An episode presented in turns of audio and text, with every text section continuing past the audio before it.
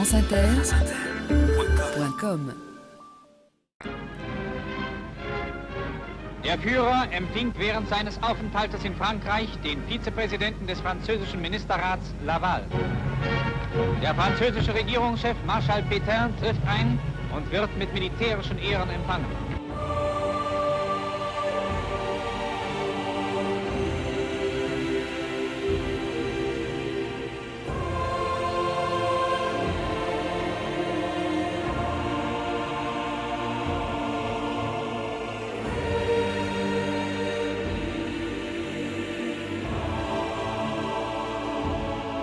2000 ans d'histoire.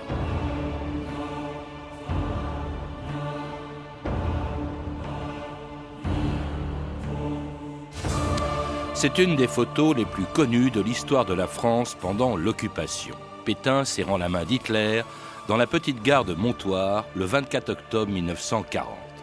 Quatre mois à peine après l'armistice, personne n'aurait pu imaginer cette poignée de main entre le vainqueur et le vaincu de juin 40, ni ce qui allait suivre une politique de collaboration qui pendant quatre ans a mis la France au service de l'Allemagne sans aucune contrepartie.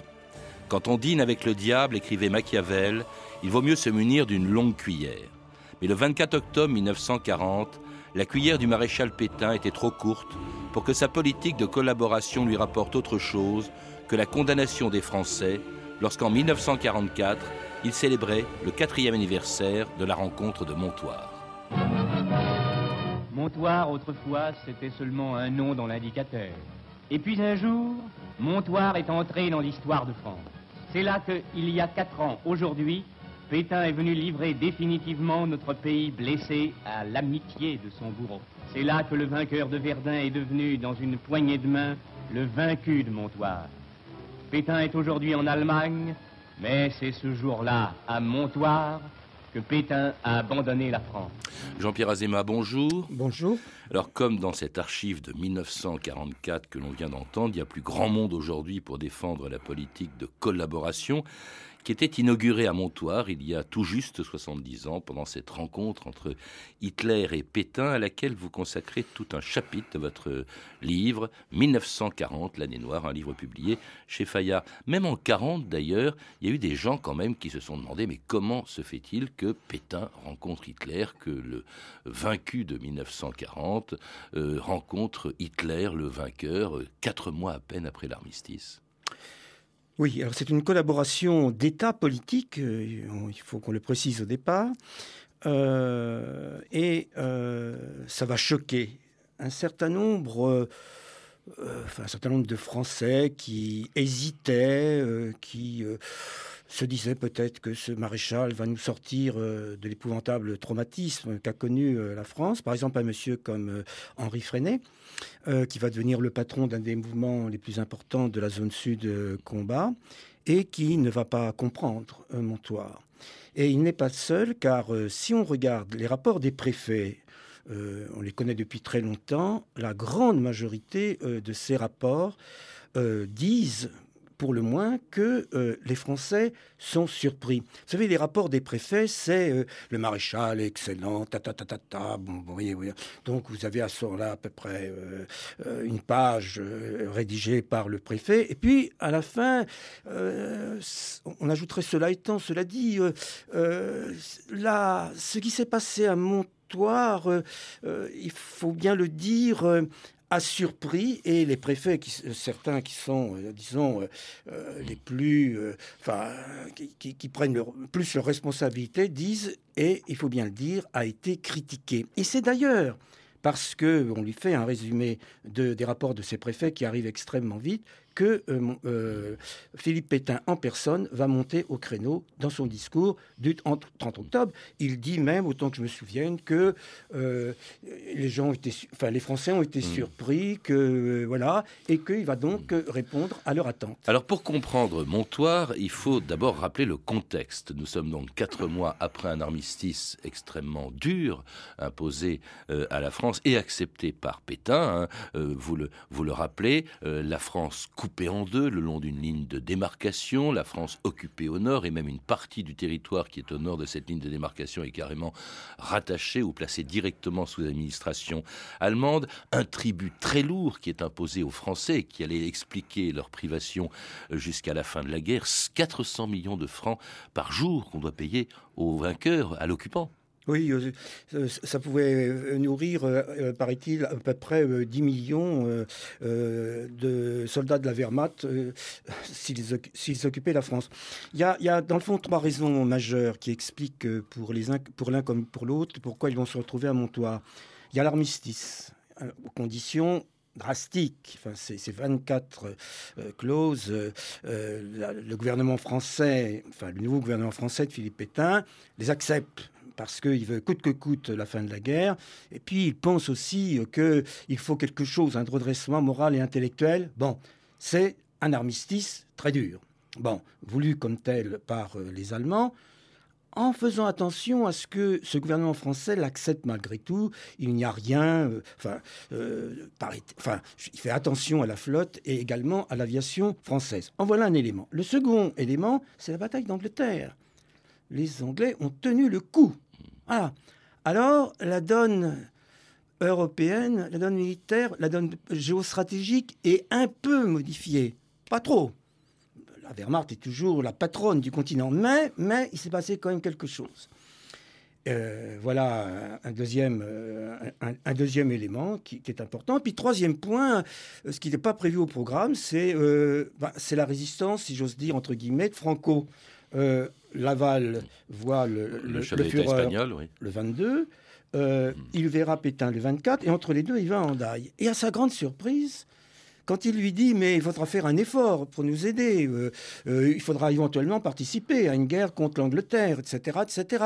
Franco ruse, hmm. contourne, méfiant. Et à la surprise du Führer, il ne veut rien lâcher à cet égard-là. Il dira même, paraît-il, à Goebbels ou à Mussolini qu'il préfère se faire arracher quatre dents par un dentiste musclé euh, plutôt que de revoir Franco. on y reviendra parce que cette rencontre de Franco, c'est en marge de cette rencontre entre Franco et Hitler que va se dérouler la rencontre entre Hitler et, Pétain. Mais cette politique étrangère de collaboration qui va être inaugurée euh, à, Montoire, euh, eh bien, disons qu'elle n'est pas encore définie lorsque le régime de Vichy se met en place, il s'occupe de politique euh, euh, intérieure et euh, pendant les premières semaines de ce régime de Vichy, eh bien, il annonce, Pétain annonce justement en quelques le travail qu'a fait son gouvernement, le, ce gouvernement de, de Vichy, mesure qu'il annonce aux Français le 9 octobre 1940, 15 jours avant la rencontre de Montoire. En moins de six semaines, une tâche législative immense tâche à laquelle aucun gouvernement n'avait osé s'attaquer, a été accomplie. La révision des naturalisations, la loi sur l'accès à certaines professions, la dissolution des sociétés secrètes, la recherche des responsables de notre désastre, la répression de l'alcoolisme témoignent d'une ferme volonté d'appliquer dans tous les domaines un même effort d'assainissement et de reconstruction.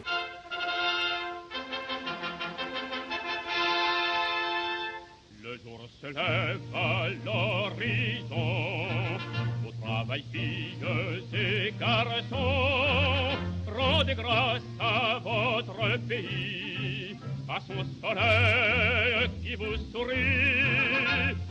Dans nos forêts et dans nos champs, rassemblez-vous tous jeunes gens, travaillez pour votre avenir car de beaux jours vont revenir. Puis quand le soir descend sur vous, priez et chantez à genoux. Debout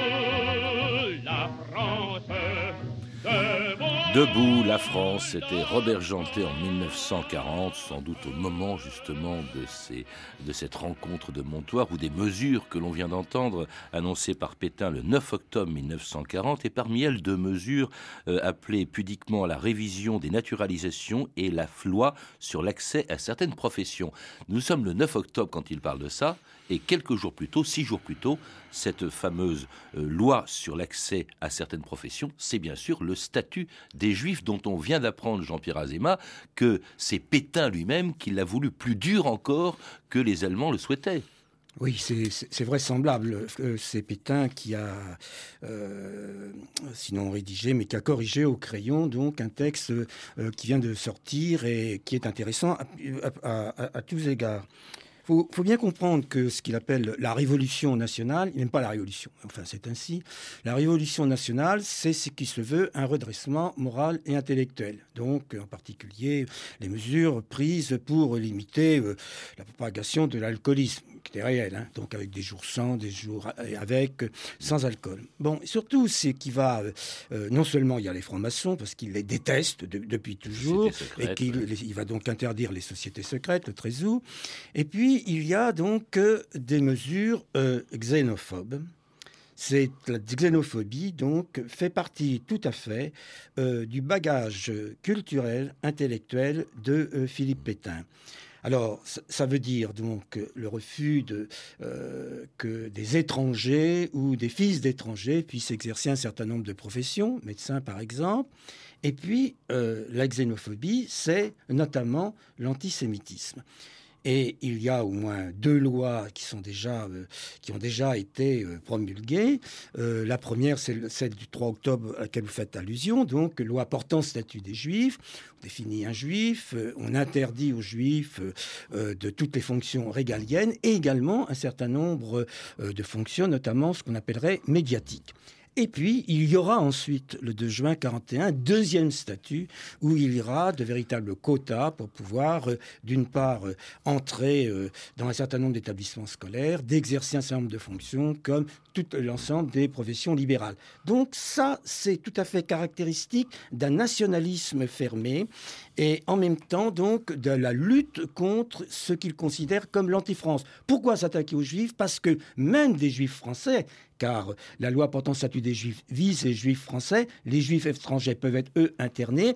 Euh, si on laisse à, ces juifs euh, le pouvoir politique et social qu'il est supposé, à ce moment-là, la révolution nationale risque d'être détruite. Et puis ça va dans le sens, évidemment, de ce que font les Allemands euh, dans, leur pays. Les Allemands, donc, Hitler rencontre, en la personne de leur chef, lorsqu'il rencontre Hitler à Montoire le 24 octobre 1940, quelques jours après le discours que l'on a entendu, une rencontre annoncée aux Français par Pétain six jours plus tard, le 30 octobre 1940. Français, j'ai rencontré jeudi dernier le chancelier du Reich. Cette rencontre a suscité des espérances et provoqué des inquiétudes. Je vous dois à ce sujet quelques explications. C'est librement que je me suis rendu à l'invitation du Führer. Je n'ai subi de sa part aucun diktat, aucune pression. Une collaboration a été envisagée entre nos deux pays. J'en ai accepté le principe. Les modalités en seront ultérieurement. C'est librement que j'ai accepté l'invitation du Führer. C'est même plus que ça, vous le rappelez, Jean-Pierre Azéma. Cette rencontre était voulue, elle était voulue par Pétain, elle était voulue par Laval, elle était souhaitée. Il y avait eu des démarches faites pour que, euh, par, par, par Pétain, par euh, Laval, pour une rencontre avec Hitler. Euh, sinon forcément avec Hitler, mais en tous les cas des responsables euh, du Reich, parce que qu'est-ce qu'ils voulaient, c'est de pouvoir euh, assouplir les conditions de l'armistice dont, on a parlé. Donc ils ont cherché un peu désespérément Laval d'un côté, Pétain de l'autre, et Laval a réussi à, intéresser un monsieur qui s'appelle Abetz, qui va devenir l'ambassadeur du Reich donc en, France occupée. Bon, donc ils essayent d'avoir des contacts parce que ils voudraient, bah, voudraient discuter un petit peu euh, de, ces conditions d'armistice et les assouplir. Or, il se trouve aussi que Hitler s'est dit tiens, euh, puisqu'ils veulent tellement euh, rencontrer, et en particulier des responsables de, la Wehrmacht, moi, ça m'intéresse aussi de les rencontrer. Pourquoi? Parce que ces Anglais, c'est quand même insupportable. Bon, qu'est-ce que je vais, qu'est-ce que je vais en faire de ces Anglais C'est la bataille d'Angleterre. La à bataille d'Angleterre, Et un échec de l'invasion Voilà. de l'Angleterre Alors, par il l'Allemagne. hésite, euh, il hésite entre euh, est-ce que je vais euh, m'entendre avec eux, est-ce que au contraire euh, il faut que qu'ils comprennent que ce sont nous maintenant les patrons? Alors il voudrait monter, mais c'est un petit peu comme faisait aussi temps Hitler, une sorte de coalition dans lequel il y aurait bien sûr l'Italie, il y aurait bah, Franco, voilà, puis qui s'occuperait un peu de la Méditerranée, qui fermerait ce qu'il appelle la porte de derrière la Méditerranée, et puis pourquoi pas je vais faire un- des coups de sonde euh, du côté de la France vaincue, puisqu'elle veut, elle veut causer. Eh bien, attendez, on va causer. Donc, euh, Laval se trouve en présence du Führer euh, à sa grande stupéfaction, à Montoire le 22 octobre. Bon, Il ensuite. faut, il faut rappeler le contexte, Jean-Pierre Oui, Azéma. oui. Vous le disiez, Hitler a besoin de sonder également Franco, parce que au fond, son grand rêve, c'est aussi d'aller bientôt en Russie. Donc, Oui, il a besoin d'assurer ses arrières. Déjà. Et donc, il va voir Franco pour voir si Franco peut au moins le laisser tranquille et surveiller un peu la Méditerranée. Voilà. Et il va donc vers à Hendaye. pour rencontrer Franco. Et c'est sur le chemin de l'aller vers Hendaye qu'il rencontre une première fois d'abord le chef de gouvernement qui est Laval. C'est là qu'il dit à Laval J'aimerais bien voir- rencontrer votre chef à mon retour, c'est-à-dire trois jours plus tard. Euh, oui, Le enfin, 20 deux jours. 24, deux jours plus tard. Deux jours plus tard, oui, voilà. Bon, alors à ce moment-là, à Vichy, on se dit, oh là là, mais qu'est-ce qui va se passer et tout Euh, Il y en a qui sont pour, d'autres qui sont contre. Et euh, Pétain dit, j'y vais. J'y vais pourquoi? Bah Parce que moi, c'est moi, c'est moi le patron, d'une part.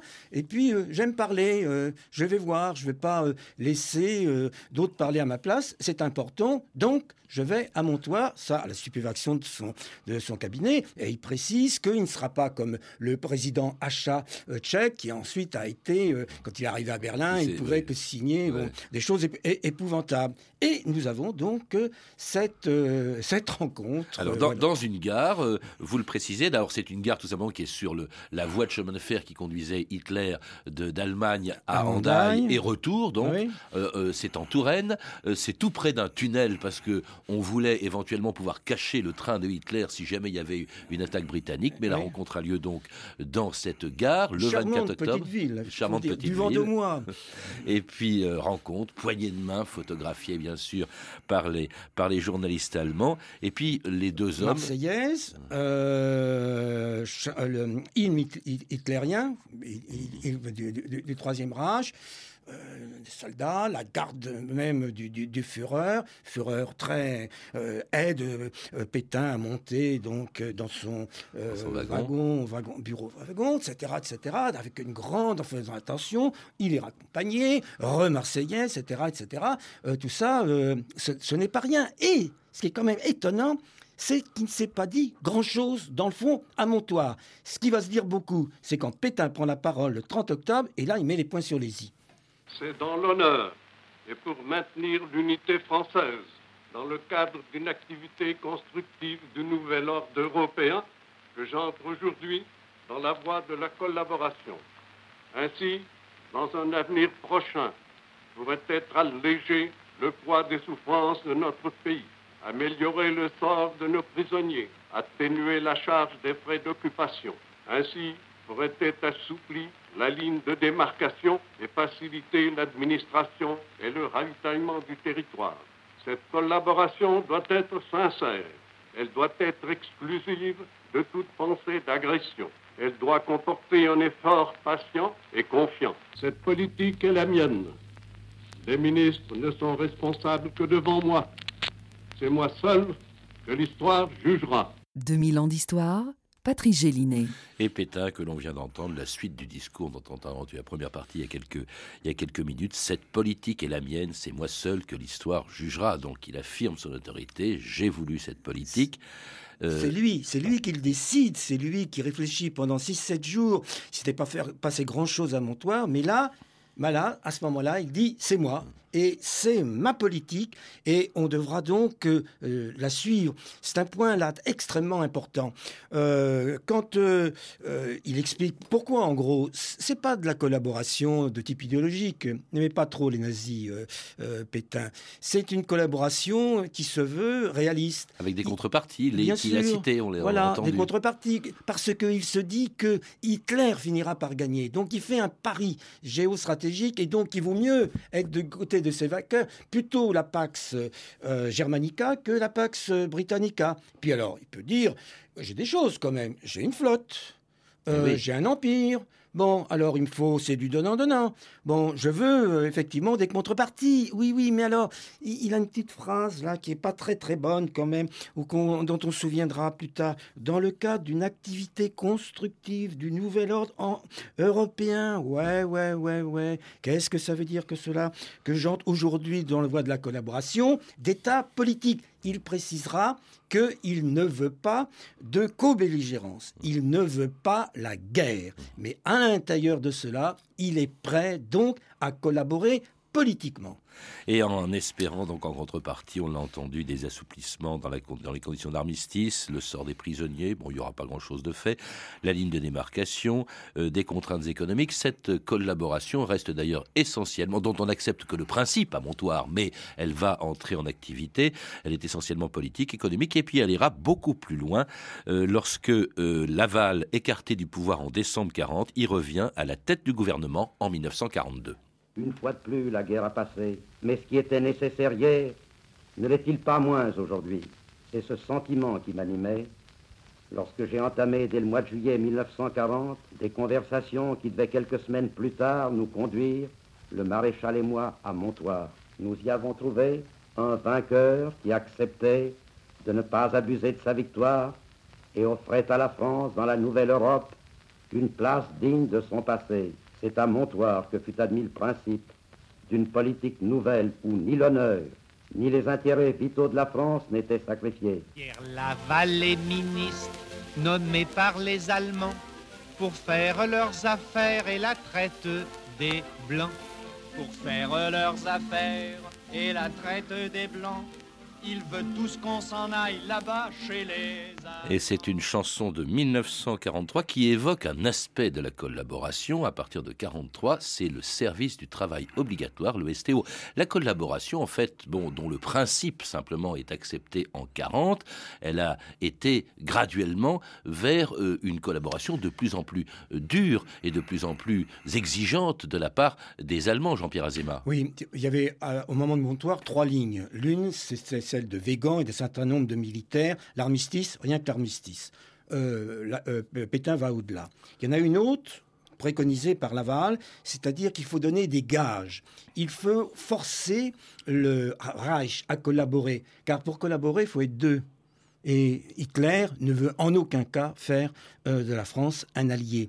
Donc il faut donner Il y, il des y avait, je crois, un sketch qui disait pendant la guerre que la collaboration, Donne- c'était donne-moi ta montre, je te donnerai l'heure. Voilà. Ouais.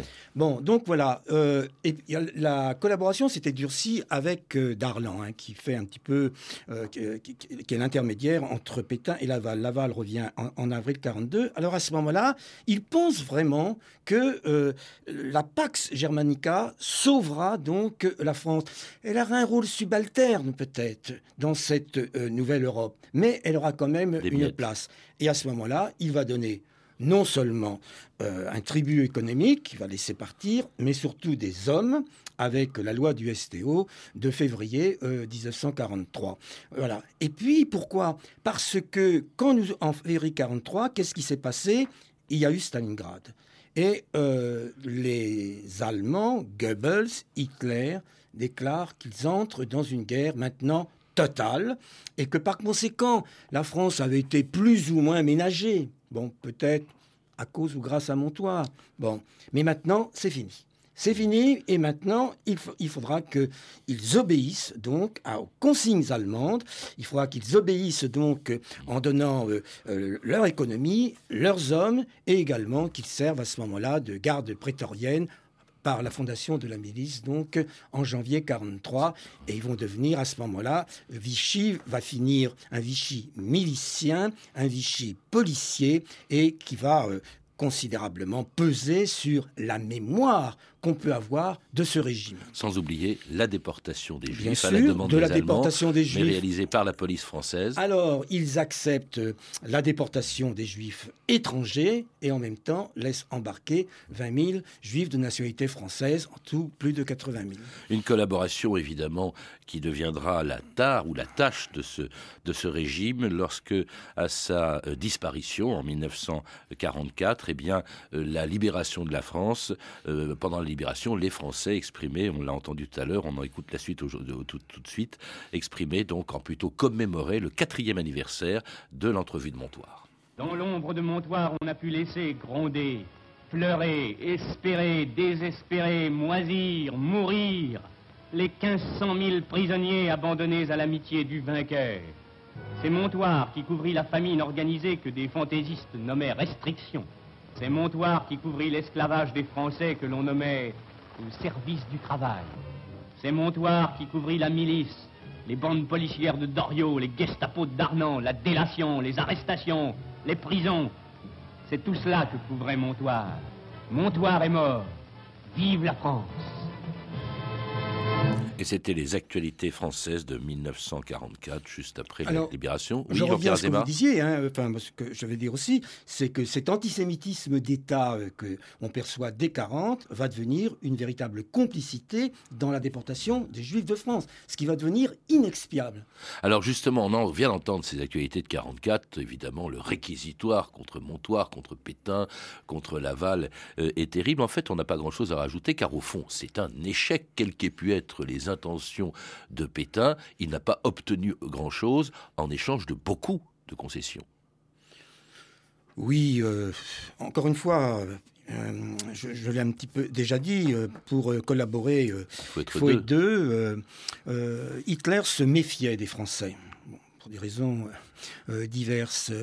Euh, et par conséquent, il surveillait ça d'extrêmement près dès qu'il a senti qu'il y avait un peu des réticences, que ça n'allait pas euh, suffisamment comme il le voulait. alors à ce moment-là, ben, il a changé totalement fusil d'épaule. Il a, il a laissé en fait son ambassadeur Abetz euh, collaborer, euh, euh, accepter un certain nombre de choses, mais euh, sur les points les plus importants, c'est-à-dire d'ordre militaire, économique et politique, il n'a rien cédé. Parfois, il cédait d'un point de vue culturel, qui lui était une sorte de soupape, un petit peu de sécurité. Et le reste, non. Et en tous les cas, à partir de 43, après Stalingrad, quand la guerre, quand le Reich était donc euh, euh, maintenant euh, empêtré dans une guerre devenue totale, ça, la collaborationnée a vraiment fonctionné, on peut le dire, à sens unique. Un marché de dupes. Oui, un marché de dupes. Bon, et puis, euh, alors Pétain a essayé de s'en dégager en, en novembre 43. Il a essayé de faire un petit peu un petit coup d'État interne, un petit peu comme il s'était passé en Italie. Ouais, ouais, mais alors euh, le Reich a compris. Enfin, ils étaient quand même pas sots. Et il y a eu au contraire une accentuation avec l'arrivée de Darnan, euh, le maintien de l'ordre, Philippe Henriot, euh, le tribun de la collaboration d'État euh, bon, alors à ce moment-là, c'était c'était fini. Et il restait quand même. Pourquoi il restait? Parce qu'il voulait défendre sa révolution nationale. Et il pensait qu'il était toujours utile et que les Français lui seraient reconnaissants d'avoir procédé à un redressement moral et intellectuel en ajoutant une idée qu'il avait été le bouclier de la France, ce qui est pour le moins exagéré et ce qui est même, on peut le dire, totalement faux. Quand on dîne avec le diable, il vaut mieux se munir d'une longue cuillère. C'est peut-être ça la morale, au fond, de cette histoire de Oui. Montoire et de la collaboration. Cette phrase de Machiavel, que vous citez à la fin d'ailleurs du chapitre consacré à Montoire dans votre livre, Jean-Pierre Azéma. Oui, oui, oui, c'était vraiment le diable. Hitler, c'était- ça a été un monsieur épouvantable. Et Pétain avait une petite cuillère hein, en face du diable. Oui, oui, En tout cas, pas bien utilisée, c'est le moins qu'on puisse dire. oui, oui. Merci en tout cas Jean-Pierre Azéma. Pour en savoir plus, je recommande la lecture de votre livre 1940, l'année noire, publié chez Fayard. Un livre dans lequel vous consacrez un chapitre justement à cette entrevue de Montoire qui s'est passée il y a 70 ans exactement. Pour en savoir plus sur les accords de Montoire, vous pouvez retrouver sur le site franceinter.com un dossier réalisé en partenariat avec la direction euh, de la mémoire, du patrimoine et des archives du ministère de la Défense. Je signale enfin la diffusion de deux documentaires, Pétain, un héros si populaire de Serge de Champigny, le 15 novembre dans le cadre de l'émission hors série sur France 2 et un autre documentaire, Philippe Pétain, de Paul Muxel et Bertrand de Soliers, le 24 novembre sur Arte, dans le cadre des Mercredis de l'Histoire. Toutes ces références sont disponibles par téléphone au 32 30, 34 centimes la minute, ou sur le site franceinter.com. C'était 2000 ans d'histoire à la technique Mathias Alléon et Arnaud Chapat, documentation et archivina Camille Pouc-Jalagui et Frédéric Martin et Franck Olivard, une émission de Patrice Gélinet réalisée par Jacques Sigal. Oui, je signale que hors série dont j'ai parlé, c'est sur France 3. Demain, dans 2000 ans d'histoire, à l'occasion de la sortie mercredi dans les salles du film d'Abdelatif Keshish, La Vénus Autantote, avec Carole Sandrel.